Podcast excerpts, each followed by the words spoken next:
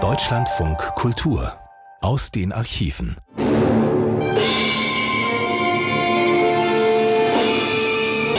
Elizabeth Taylor as Cleopatra, Siren of the Nile. Richard Burton as Mark Antony, rash, impetuous leader of once invincible legion. Hollywood, 12. Juni 1963, vor fast genau 60 Jahren.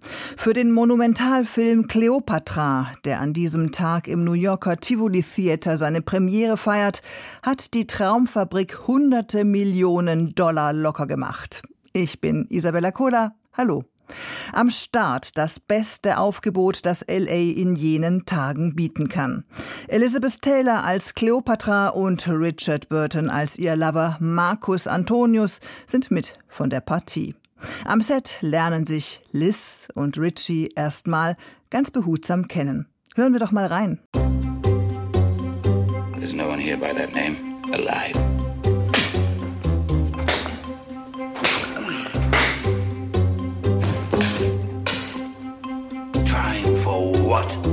For Mark Antony to appear in shining armor, swords flashing in both hands.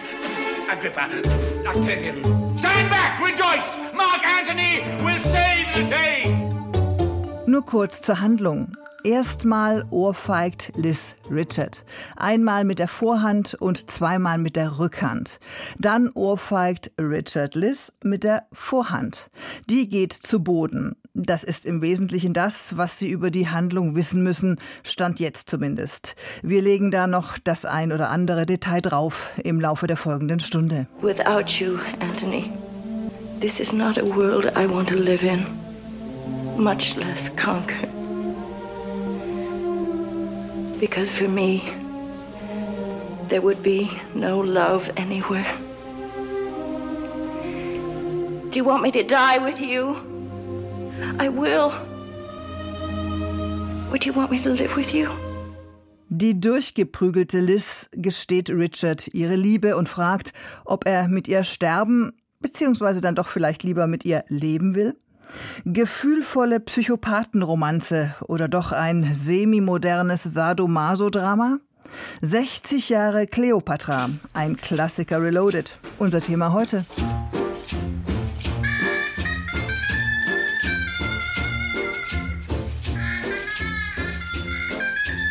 Ever go down Trinidad, they make you feel so very glad. Calypso sing and make up rhyme, guarantee you one real good fine time. Drinking rum and Coca-Cola, go down Point Cumana, both mother and daughter, working for the Yankee dollar. Oh, beat it, man, beat it. Yankee come to Trinidad, they got the young girls all going mad. Young girls say they treat 'em nice, make Trinidad like paradise. Working for the Yankee dollar. Um sie in ihren Hörgewohnheiten nicht durcheinander zu bringen, folgt jetzt, wie so oft zu Beginn unserer Recherche in den Archiven, das Kalenderblatt mit den komprimierten Infos, in diesem Fall zum Hollywood-Streifen Cleopatra. Im Deutschlandfunk gelaufen, von Katja Nikodemus geschrieben, 2013 gesendet, also Secondhand, aber noch gut erhalten und vor allem klimaneutral, selbstklebend und günstig. Es war der Film, der Hollywood veränderte. Vorbei die Zeiten, in denen die großen Studios das Image ihrer Darsteller bis in die letzten Details kontrollierten. Schluss mit den Tagen, in denen selbst Superstars vor den Launen und Verträgen der Studiobosse kuschten. Das Drehbuch von Joseph L. Mankiewiczs Film Cleopatra wusste jedenfalls, wer das Sagen hatte. Die Königin hat mich um eine Unterredung gebeten. Das war gestern, großer Cäsar. Da war ich durch Staatsgeschäfte verhindert. Die erhabene Königin ist durch ihr Bad verhindert. Vielleicht kommt Cäsar später wieder. Oder morgen. Alles begann mit einem teuren Witz. Elizabeth Taylor, die von der Rolle der Cleopatra nicht wirklich überzeugt war, forderte halb im Scherz von der Produktionsgesellschaft 20th Century Fox eine übertriebene Gage. So wurde Taylor der erste Star, der für einen Film eine Million Dollar bekam. Am Ende waren es mit allen Überziehungsgagen fünf Millionen.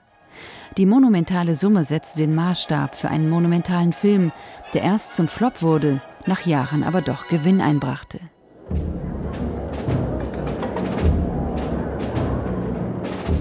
Man muss sich nur Kleopatras Einzug in Rom auf einer gigantischen, von Hunderten von Sklaven gezogenen schwarzen Sphinx anschauen, um zu begreifen, dass Hollywood hier die ganze schwere Materialität des Ausstattungskinos ins Felde führte, gegen die heraufziehende Konkurrenz des Fernsehens.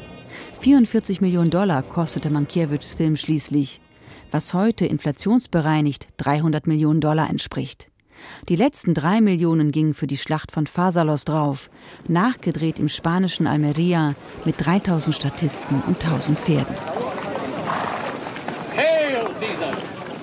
Zweieinhalb Jahre dauerten die immer wieder verschobenen Dreharbeiten in England, Italien, Spanien und Ägypten, bei denen letztlich alle den Überblick verloren.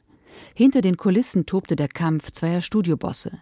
Der erste Regisseur Ruben Mamoulian wurde durch Mankiewicz ersetzt, sämtliche Hauptdarsteller außer Liz Taylor wurden ausgetauscht. Zwischendurch war die chronisch lungenkranke Taylor einmal klinisch tot und konnte nur durch einen Luftröhrenschnitt gerettet werden. Nach der Premiere am 12. Juni 1963 schrieb das Magazin Newsweek lakonisch Aus Liebe zu ihr gab Cäsar sein Herz, Antonius sein Leben und die 20th Century Fox ein ganzes Gesellschaftsvermögen. Und natürlich geht es im Cleopatra-Komplex auch darum. Elizabeth Taylor lernt am Set den Mann ihres Lebens kennen, Richard Burton, alias Marcus Antonius. Schon auf der Leinwand beginnt die Liebe der beiden turbulent mit einer nächtlichen Eifersuchtsszene. Sag mir, wie viele haben dich geliebt nach ihm? Einer? Zehn? Oder keiner? Keiner? Haben sie dich geküsst, mit Cäsars Lippen berührt, mit seiner Hand? Und hast du nachts seinen Namen gerufen? Du bist zu mir gekommen, triefend von Wein und Selbstmitleid. Um Cäsar zu besiegen? Von jeher schon erfüllst du mein Leben. Wie ein großes Rauschen, das ich immer zuhöre im Herzen. Cleopatra gab der Welt Liz and Dick, das Liebespaar Taylor Burton. Während der Dreharbeiten begannen die beiden anderweitig Verheirateten eine Beziehung, die als Celebrity-Skandal unfassbaren Ausmaßes über die Titelseiten ins globale Bewusstsein katapultiert wurde und in einen offenen Brief des Vatikan an Elizabeth Taylor gipfelte, der ihr erotisches Vagabundieren geißelte. Cleopatra machte die Taylor zum Popmythos Elizabeth Taylor, zur Heldin eines endlosen Melodrams aus millionenteuren Diamanten, romantischen Mehrfachheiraten, Alkoholexzessen und regelmäßigen Krankenhausnoteinlieferungen. Aber was bleibt von Cleopatra, dem Film? Zunächst einmal die aus heutiger Sicht recht abstrus wirkende Mischung aus antikem Hollywood Pappmaché und 60er-Jahres-Styling. Angesichts von leicht bekleideten Paillettentänzerinnen und psychedelisch angehauchter Palastausstattung weiß man manchmal nicht, ob man sich in Rom befindet oder in einem Nachtclub jener Jahre. In Erinnerung bleibt die seltsam starr spielende Elizabeth Taylor, die wie erdrückt wirkt von ihrer großen Gage und dem außerfilmischen Rummel um ihre Person. Vor allem aber bleibt von Kleopatra die Chutzpe, die Hybris, die große Geste einer außer Kontrolle geratenen, insgesamt vierstündigen Hollywood-Produktion.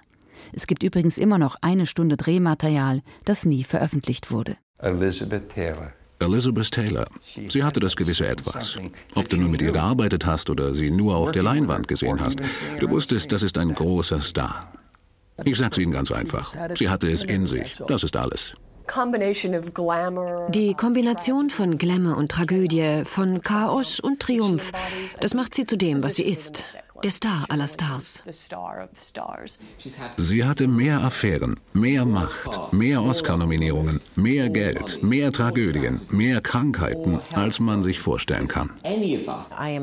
Ich habe diese Dame immer um ihre Kraft beneidet. Sie ist eine ziemlich ungewöhnliche Erscheinung.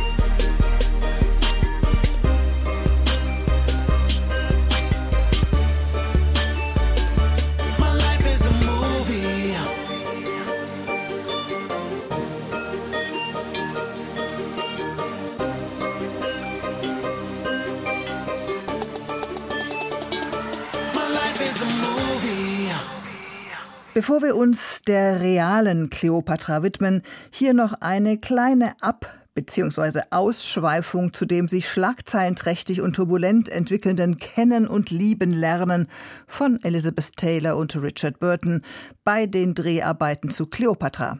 In einer Dokumentation des Südwestrundfunks heißt es zu den beiden, Elizabeth Taylor was married to Eddie Fisher. Elizabeth Taylor war verheiratet mit Eddie Fisher und auch Richard Burton war verheiratet. Er hatte den Ruf, ein Weiberheld zu sein und sie hat sicher beschlossen, mit mir nicht. Aber kurz danach schliefen sie schon miteinander und betrogen beide ihre Angetrauten. Sie zeigten sich öffentlich zusammen vor den Augen der Weltpresse auf dem Deck einer Yacht vor der italienischen Küste.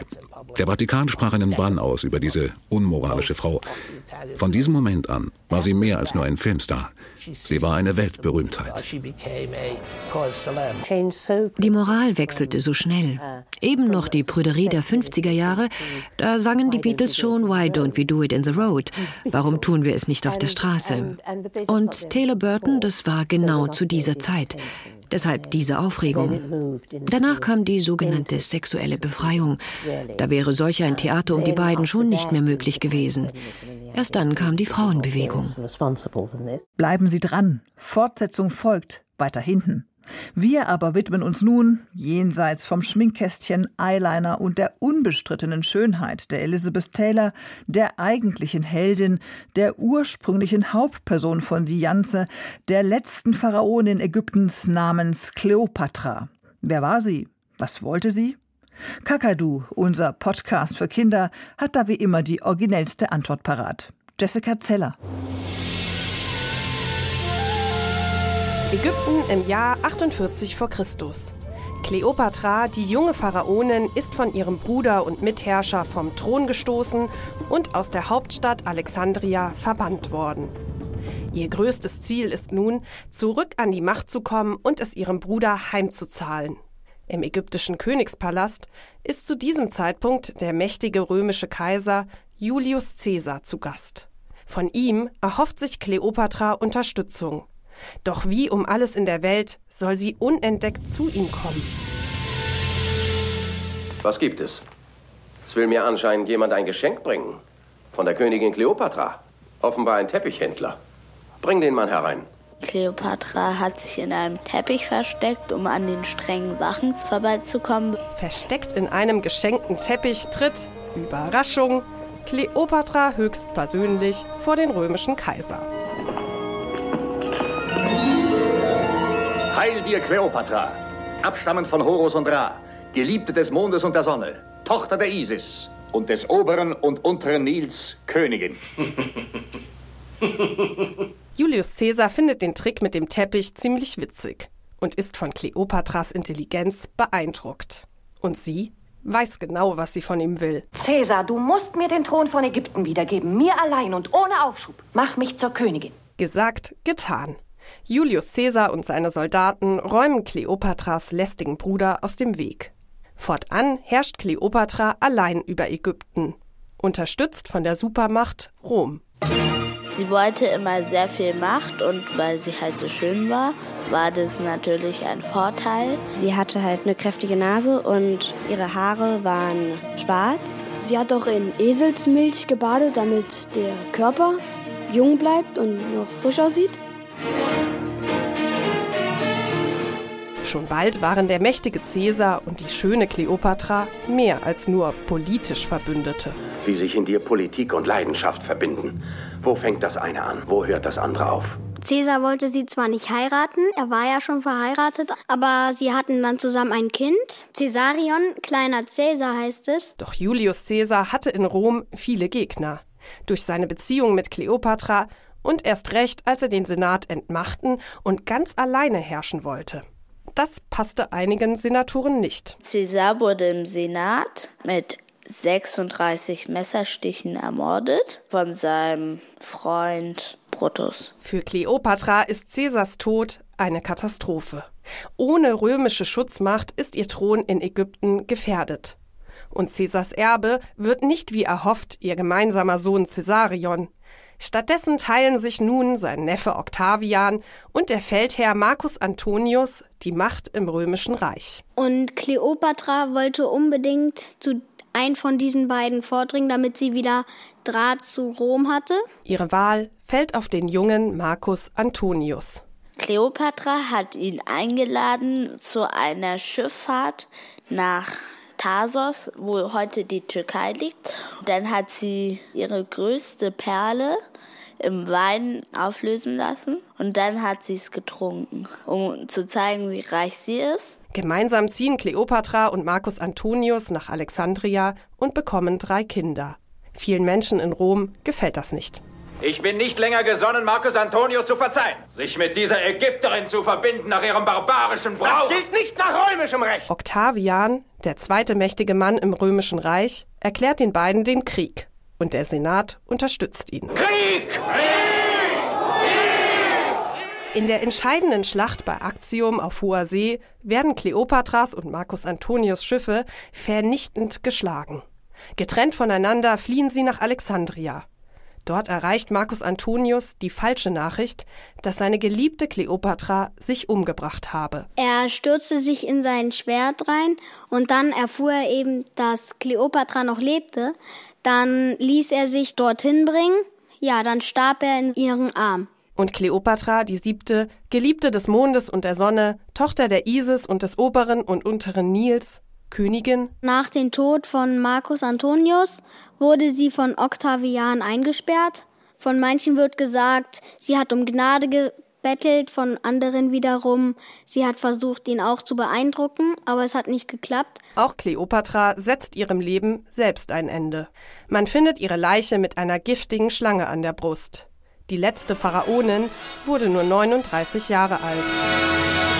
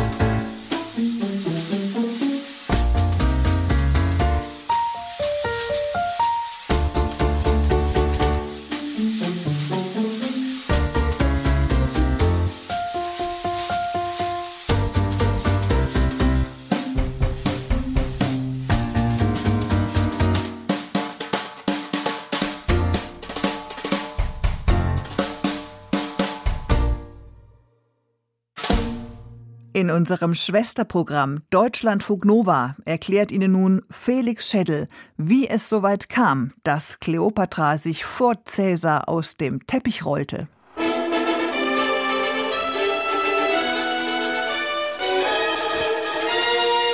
Elizabeth Taylor as Cleopatra, Siren of the Nile. In den letzten 2000 Jahren wurden so viele Statuen, Gemälde, Dramen, Romane und Filme über Kleopatra gemacht, dass die meisten Menschen die Königin vom Nil eigentlich nur noch mit Sex, Eyeliner und Selbstmord in Verbindung bringen.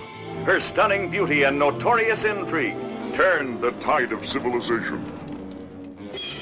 Hätte Kleopatra eigene Memoiren verfasst, hätte sie ihre Geschichte wahrscheinlich etwas anders dargestellt. Weniger Romanze und mehr Realpolitik. Immerhin war sie eine Herrscherin. Und vielleicht hätte das dann so geklungen. Mein Name ist Kleopatra die siebte Philopator, die Vaterliebende. Mein Vater war Ptolemaios XII., zwölfter Pharao aus der Dynastie der Ptolemäer. Geboren wurde ich im Jahr 69 vor Christus in Alexandria. Ihr Beiname Philopator ist griechisch. Und das ist auch kein Wunder, denn Kleopatra ist keine Ägypterin, sondern Makedonin. Die Ptolemäer-Dynastie, der sie, ihr Vater und ihre Geschwister angehören, war 300 Jahre zuvor in Ägypten an die Macht gekommen. Ptolemaios I., der Gründer der Dynastie, war ein General von Alexander dem Großen gewesen und hatte nach dessen Tod die Macht am Nil übernommen. Kleopatras Muttersprache ist Griechisch. Aber ich beherrsche nicht nur Griechisch, sondern auch Hebräisch, Arabisch, Syrisch, Medisch, Parthisch und Ägyptisch. Kleopatra ist damit die erste Herrscherin der Ptolemäer-Dynastie, die auch wirklich Ägyptisch kann. Ihr Vater und alle seine Vorgänger hatten sich zwar als Pharaonen bezeichnen und auch darstellen lassen, aber sie hatten nie wirklich die Kultur und Sprache der Ägypter angenommen. Das alles war nur eine große Inszenierung. Aber zur Zeit meines Vaters war Ägypten bereits auf dem absteigenden Ast, so wie die gesamte hellenistische Welt. Rom war die neue Macht im Mittelmeer. Und nur mit Roms Hilfe konnte mein Vater überhaupt noch Ägyptens Unabhängigkeit garantieren. Aber was für eine Unabhängigkeit ist das schon? Im Jahr 58 vor Christus wird Ptolemaios XII. durch einen Aufstand aus Alexandria vertrieben und flieht nach Rom, um dort um Hilfe zu bitten. Aber um die Hilfe der Römer zu bekommen, muss ihr Vater alle politischen Register ziehen. Drei Jahre später konnte sich mein Vater mit dem Geld des römischen Geschäftsmannes Rabirius Postumus und den Truppen des römischen Statthalters von Syrien, Aulus Gabinianus, wieder an die Macht kämpfen. Und Ptolemaios rächt sich für seine Vertreibung. Nach seiner Rückkehr lässt er seine Frau und auch seine älteste Tochter hinrichten, weil sie nach seinem Sturz die Macht übernommen haben. Aus der Sicht des Pharaos ist das klarer Verrat. Darüber hinaus ließ er auch wohlhabende Ägypter töten und ihre Güter konfiszieren, um mit diesem Geld seine Schulden bei Rabirius Postumus zurückzuzahlen. Er machte den Römer sogar zu seinem höchsten Minister. Ein Römer als oberster Minister des Pharaos. Im Jahr 51 vor Christus stirbt Kleopatras Vater und überlässt ihr die Macht in Ägypten. Allerdings bestimmt er in seinem Testament, dass sie mit ihrem jüngeren Bruder Ptolemaios dem 13. zusammenherrschen und eine Geschwisterehe eingehen soll. Das ist nicht unüblich bei den Ptolemäern. Aber ich dachte nicht im Traum daran, diesem Wunsch nachzukommen. Wer will schon Macht und Bett mit seinem Bruder teilen? Ich inszenierte mich also als Alleinherrscherin. Leider brachte mir das keine Freunde ein. Zunehmend formiert sich Widerstand gegen die gerade mal 19-jährige Königin und ihre Alleinherrschaft. Der Eunuch Peutainos und der General Achillas, Vormünder von Kleopatras Bruder, wollen den Minderjährigen an der Macht sehen und damit natürlich auch sich selbst. Die Partei meines jüngeren Bruders drängte mich zunächst aus der Macht und dann aus dem Land. In Palästina sammelte ich daraufhin eine Söldnerarmee, die mich auf den Thron zurückbringen sollte. Die Konfrontation mit meinem Bruder war nur eine Frage der Zeit. Aber dann landet einer der mächtigsten Römer der damaligen Zeit an der Küste Ägyptens und bringt alle Pläne durcheinander. Gnaeus Pompeius Magnus. Und mit ihm kommt der römische Bürgerkrieg nach Ägypten. Denn Pompeius hat kurz zuvor eine Schlacht gegen seinen größten Rivalen verloren, der bald schon Kleopatras engster Verbündeter wird. Gaius Julius Caesar. Ich wusste, dass ich die Römer nicht besiegen konnte. Aber vielleicht musste ich das auch gar nicht. Vielleicht musste ich einfach nur dafür sorgen, dass meine Dynastie ein Teil von Rom werden würde. So wie sie ein Teil von Ägypten geworden war. Und alles, was es dafür brauchte, war eine Liaison mit Cäsar. Und unseren gemeinsamen Sohn Caesarion. When I was just a little girl, I asked my mother, Will I be pretty? Will I be rich? Here's what she said to me. Que sera, sera. Whatever will be, will be. The future's not ours to see. Que sera, sera. What will be, will be. Que sera, sera.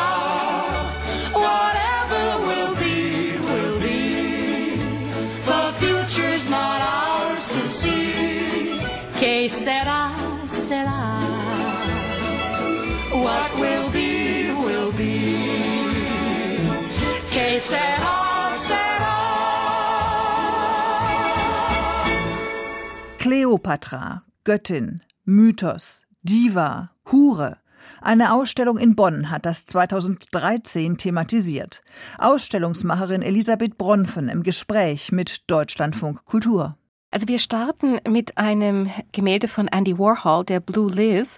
Und da wird eigentlich schon ein ganz entscheidender Punkt deutlich. Das ist ja ein Silkscreen, wo man viele kleine Bilder von Elizabeth Taylor als Cleopatra sieht in unterschiedlicher Dichte. Das heißt, manchmal ist sie deutlich zu sehen, manchmal ist sie weniger deutlich zu sehen.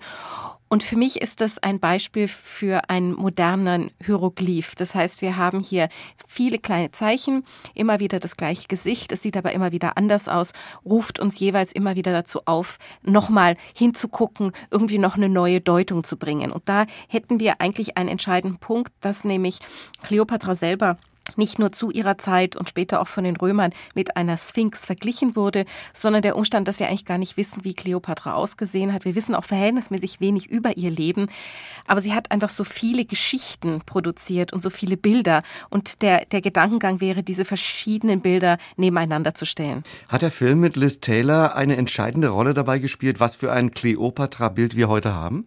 Ich denke, das Kleopatra-Bild heute hängt sehr stark mit ähm, Elizabeth Taylor zusammen. Ich glaube, man identifiziert sie noch immer mit dieser Rolle. Das hat dann auch jetzt zur Folge, man will ja jetzt gerade wieder einen neuen Kleopatra-Film machen und Angeline Jolie soll ja die Rolle spielen. Und das ist eine große Diskussion. Mhm. Ist das wirklich das richtige Gesicht für die Kleopatra im 21. Jahrhundert? Bei Liz Taylor ist natürlich nicht wegzudenken, dass, dass die Produktion des Films war ja in sich schon so problematisch. Das ist ja endlos teuer geworden. Und das lief auch parallel zu ihrer stürmischen Liebesgeschichte mit Richard Burton, sodass, wenn die Leute den Film sahen, sahen sie immer auch gleichzeitig die zwei Stars, die sie parallel dazu auf den ganzen äh, Magazincovers gesehen hatten. Aber sie ist für mich wirklich auch die moderne Cleopatra, weil in dem Film zumindest ansatzweise zu sehen ist, dass sie sich äh, wirklich auch als Politikerin versteht. Also nicht nur die verführerische Frau, sondern eben auch die Frau, die vom Osten aus, also in diesem Fall von Ägypten, Alexandrien aus, sich vorstellt, eine andere Art Weltordnung als die, die von Rom ausgeht. Und obwohl der Film mit Elizabeth Taylor ja um zwei Stunden gekürzt wurde und sie diese zwei Stunden auch verloren haben und man mutmaßt, dass da vieles eher von dieser Politikerin und Denkerin zu sehen wäre, es kommt trotzdem in dem Film durch. Schade, schade, dass dieses Material weg ist. Da sind wir beim Film. Wie stellen Sie die Filmrezeption von Cleopatra dar in Ihrer Ausstellung? Wir äh, haben uns zwei Visualisierungen überlegt. Einerseits äh, Standbilder aus den Filmen oder auch Standbilder von den Drehsets damit man vor allem auch bei Claudette Colbert, das ist der große Star der 30er Jahre, äh, sieht, ähm, gibt es ein wunderbares Foto, wo sie ihrem dem Schauspielpartner die Zigarette anzündet. Und das ist deswegen interessant, weil dann sieht man einerseits, es ist Kleopatra, aber es ist auch die moderne Frau der 30er Jahre, die raucht. Und wir haben dann nur sehr kurzes, ging auch nicht länger, kurze Ausschnitte, von denen ich eben finde, das sind die prägnanten Ausschnitte aus den vier Filmen. Im Fall von dem ersten Star Theodore gibt es überhaupt nur die 20 Sekunden, die wir zeigen können. Von ihr gibt es nämlich sonst nur, aber dafür sehr, sehr viele Fotos. Und dann eben bei Claudette Colbert dachte ich, es ist ganz schön, wenn man zeigt, wie sie stirbt, wie sie sehr königlich, herrschaftlich, muss man sagen, auf dem Thron sitzt und langsam einschläft. Bei Elizabeth Taylor ist es dann natürlich der berühmte Einzug äh, auf dieser riesengroßen goldenen Sphinx in Rom.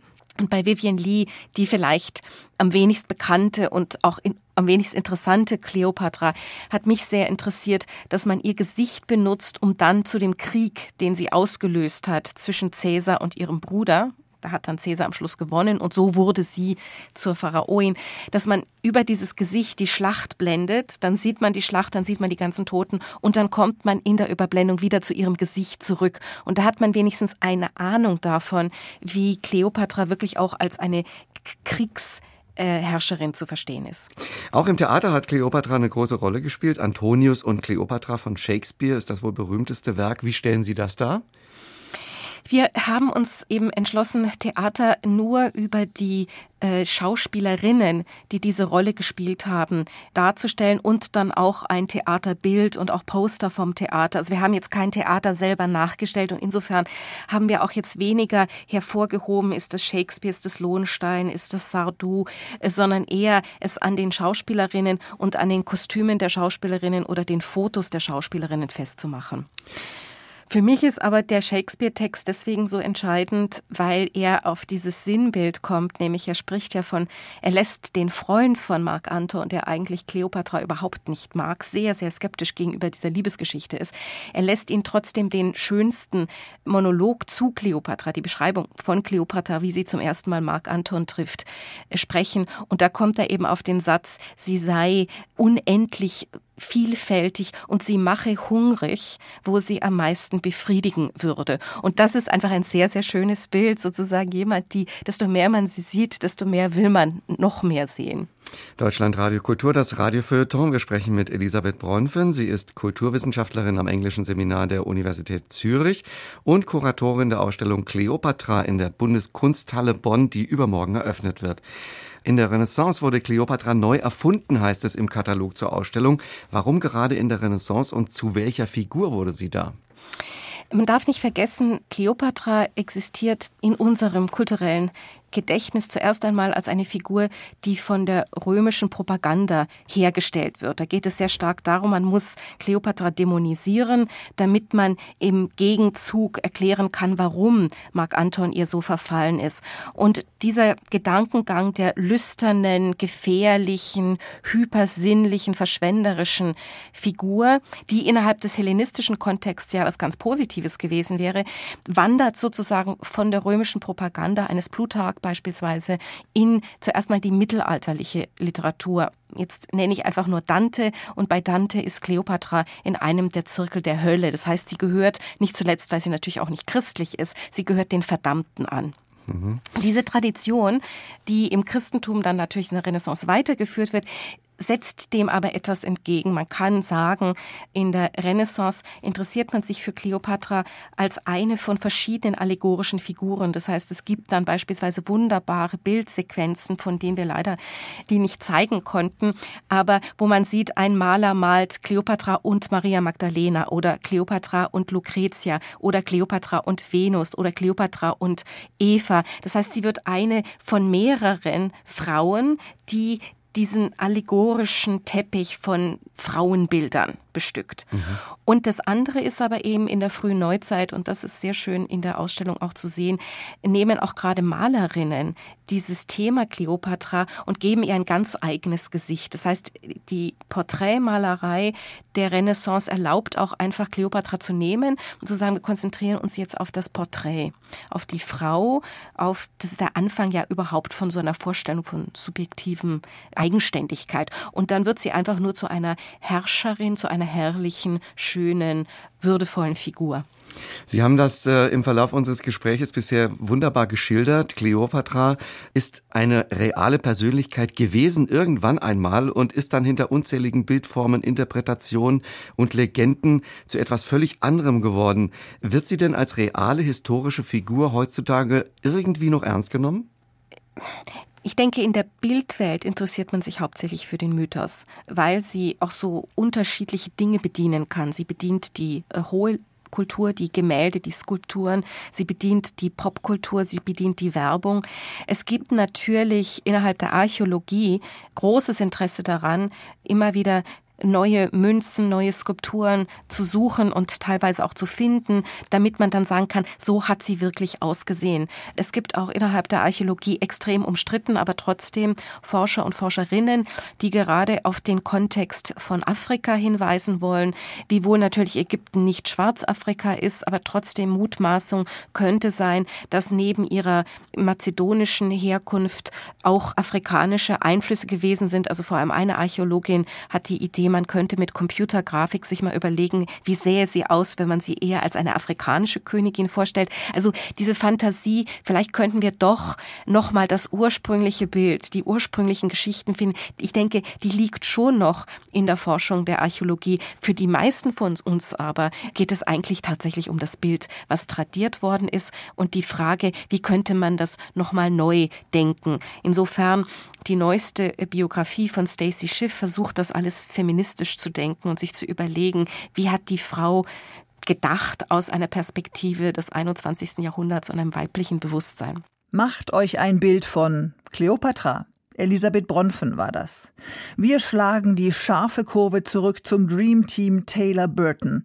Nicht vollständig wäre das Bild ihrer gemeinsamen Arbeit und Liebe ohne Wer hat Angst vor Virginia Woolf? Von dem es gar heißt, es sei ihr bester gemeinsamer Film gewesen. Und vor allem auch der lauteste.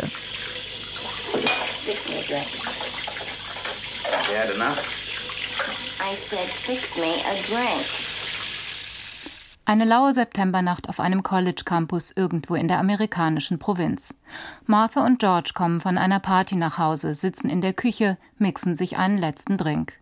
Martha, die Tochter des College-Direktors, Anfang 40, attraktiv, energiegeladen, mit einer Schwäche für hochprozentige Getränke, verwickelt ihren Ehemann in ein Gespräch über Kinofilme. Ihr Gatte, ein mäßig erfolgreicher Professor für Geschichte, sieht müde aus. Er möchte am liebsten schlafen gehen, doch daraus wird nichts. Party, party. I'm really looking forward to this, Martha. Don't answer the door. You answer it. Auf Geheiß ihres Vaters hat Martha ein neu eingetroffenes Akademikerpaar eingeladen.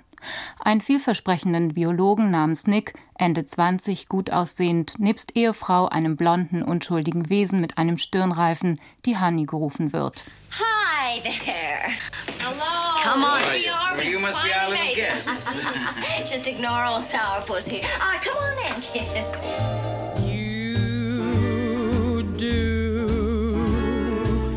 Something Man tauscht Höflichkeiten aus, reißt ein paar Witze, erkundigt sich nach beruflichen Plänen, doch die Atmosphäre ist angespannt. Die Plänkeleien des älteren Ehepaares verunsichern Nick und Honey und mit jedem Drink gerät der Abend mehr außer Kontrolle. In seinem Theaterstück Wer hat Angst vor Virginia Woolf am 13. Oktober 1962 in New York und Berlin uraufgeführt und auf sämtlichen europäischen Bühnen ein großer Erfolg, erzählt der Dramatiker Edward Albee die Geschichte einer Entgleisung. Zwischen Martha und George herrscht Krieg. When's the little bugger going to appear? I mean, isn't tomorrow meant to be his birthday or something? I don't want to talk about it. But Martha. I don't want to talk about it. I bet you don't. Martha doesn't want to talk about it. Here. Also, hier sitze ich nun mit diesem Versager, Was denn nicht, Martha? diesem Schlamm aus der Abteilung für Geschichte. Nicht, Martha, nicht. Verheiratet mit der Tochter des Rektors, Ich habe der was gesagt, darstellen nicht. muss. Nicht bloß so ein Na. Niemand, Na so gut. ein Bücherheidi, der so beschissen viel nachdenkt, dass er nicht Virginia aus sich selbst machen kann, Wer hat der einfach zu wenig Mumm hat, als dass man auf ihn Wer hat Angst vor stolz Virginia sein Woolf? könnte. Virginia Woolf, Virginia George. Woolf. Wer hat Angst vor Virginia Woolf? Virginia Woolf. Aufhören! Drei Jahre nach der Uraufführung verfilmt Mike Nichols Wer hat Angst vor Virginia Woolf mit Elizabeth Taylor und Richard Burton in den Hauptrollen. Die beiden Stars, die auch privat ein Paar sind und mit ihrer wechselhaften Liaison die Klatschspalten der Boulevardblätter füllen, spielen so, als habe Edward Albee das Stück für sie geschrieben.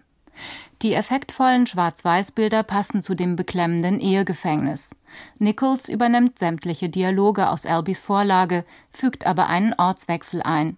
Die Gesellschaft verlässt spät in der Nacht das Haus und sucht ein Tanzlokal auf. Albee protestiert vergeblich gegen die Veränderung. Doch insgesamt nimmt der Film dieselbe Wendung wie das Theaterstück. In einem ritualisierten Streit demontieren Martha und George vor den verblüfften Gästen die Illusion des glücklich verheirateten Paares und erzwingen Geständnisse. Grausame Vorwürfe wechseln mit Momenten von Zärtlichkeit und Loyalität, bis schließlich die große Lebenslüge eines gemeinsamen Sohnes, ein Produkt ihrer Fantasie, zerplatzt. No, sir, this isn't a novel at all. This is the truth. This really happened to me. I'll kill you. It happened! It happened! Edward Albee, zwei Wochen nach seiner Geburt von dem Multimillionär Reed Albee und seiner Ehefrau Frances, einem Mannequin der Haute Couture-Branche adoptiert, kennt den Familienalbtraum aus eigener Erfahrung. Er verweigert die Rolle des wohlerzogenen Jungen, fliegt von mehreren Schulen, schmeißt sein Mathestudium noch vor dem Examen und schlägt sich als Verkäufer, Barmann und Telegrammbote durch. Als knapp 30-Jähriger landet er mit dem Kurzdrama Zoogeschichte seinen ersten Erfolg. Wer hat Angst vor Virginia Woolf wird fast hysterisch gefeiert. Berühmte Schauspieler reißen sich um das Stück. Albee gilt als große Hoffnung des amerikanischen Dramas. Er trifft den Nerv der Zeit. Sein Ehepaar steht unter dem Diktat der All-American Family, aber mit der spießigen Verlogenheit der 50er Jahre wird aufgeräumt. Das vermeintliche Idyll existiert nur noch in den Köpfen. Die Geschlechterbeziehungen sind zerschlissen und kaputt. Die Wahrheit offen auszusprechen wirkt Anfang der 60er Jahre wie eine Befreiung. Ich bin mir über mich selbst im Klaren. Nein, nein, nein, nein, du, Martha, du, du bist krank. Ich zeig dir, wer hier krank ist. Ich zeig's Martha, dir. du bist ein Monster. Und was für eins? Ich bin laut. Und ich bin vulgär. Und ich hab die Hosen an in diesem Haus, weil einer sie anhaben muss. Aber ein Monster bin ich nicht. Wer hat Angst vor Virginia Woolf wird für den Pulitzer-Preis nominiert, aber erst das gleichzeitig entstandene Drama Empfindliches Gleichgewicht erhält die renommierte Auszeichnung. Bald darauf wird es still um das New Yorker Wunderkind. Albees Stücke bieten kaum mehr als Variationen früherer Themen und verschwinden nach wenigen Aufführungen in der Versenkung. An den Triumph seiner frühen Werke kann Albee trotz kleinerer Erfolge nie wieder anknüpfen. Das Stück über Liebe und Hass zwischen Mann und Frau hat aber von seiner Wirkung nichts verloren. You can stand it. I cannot stand it. You can stand it. You married me for it. Das vermeintliche Idyll, das täuscht.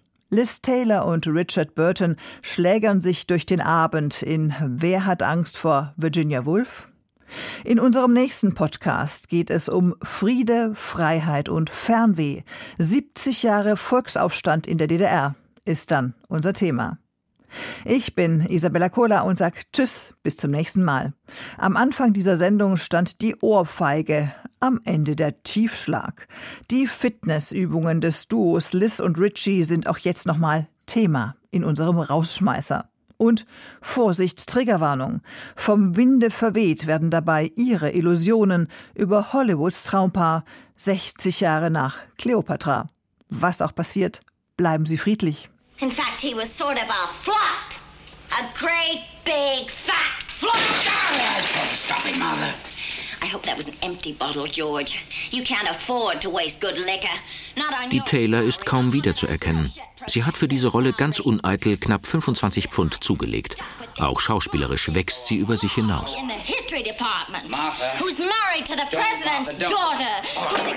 Dass viele Zuschauer in diesen Streitereien den Alltag des Paares Taylor Burton zu erkennen glauben, macht es noch interessanter.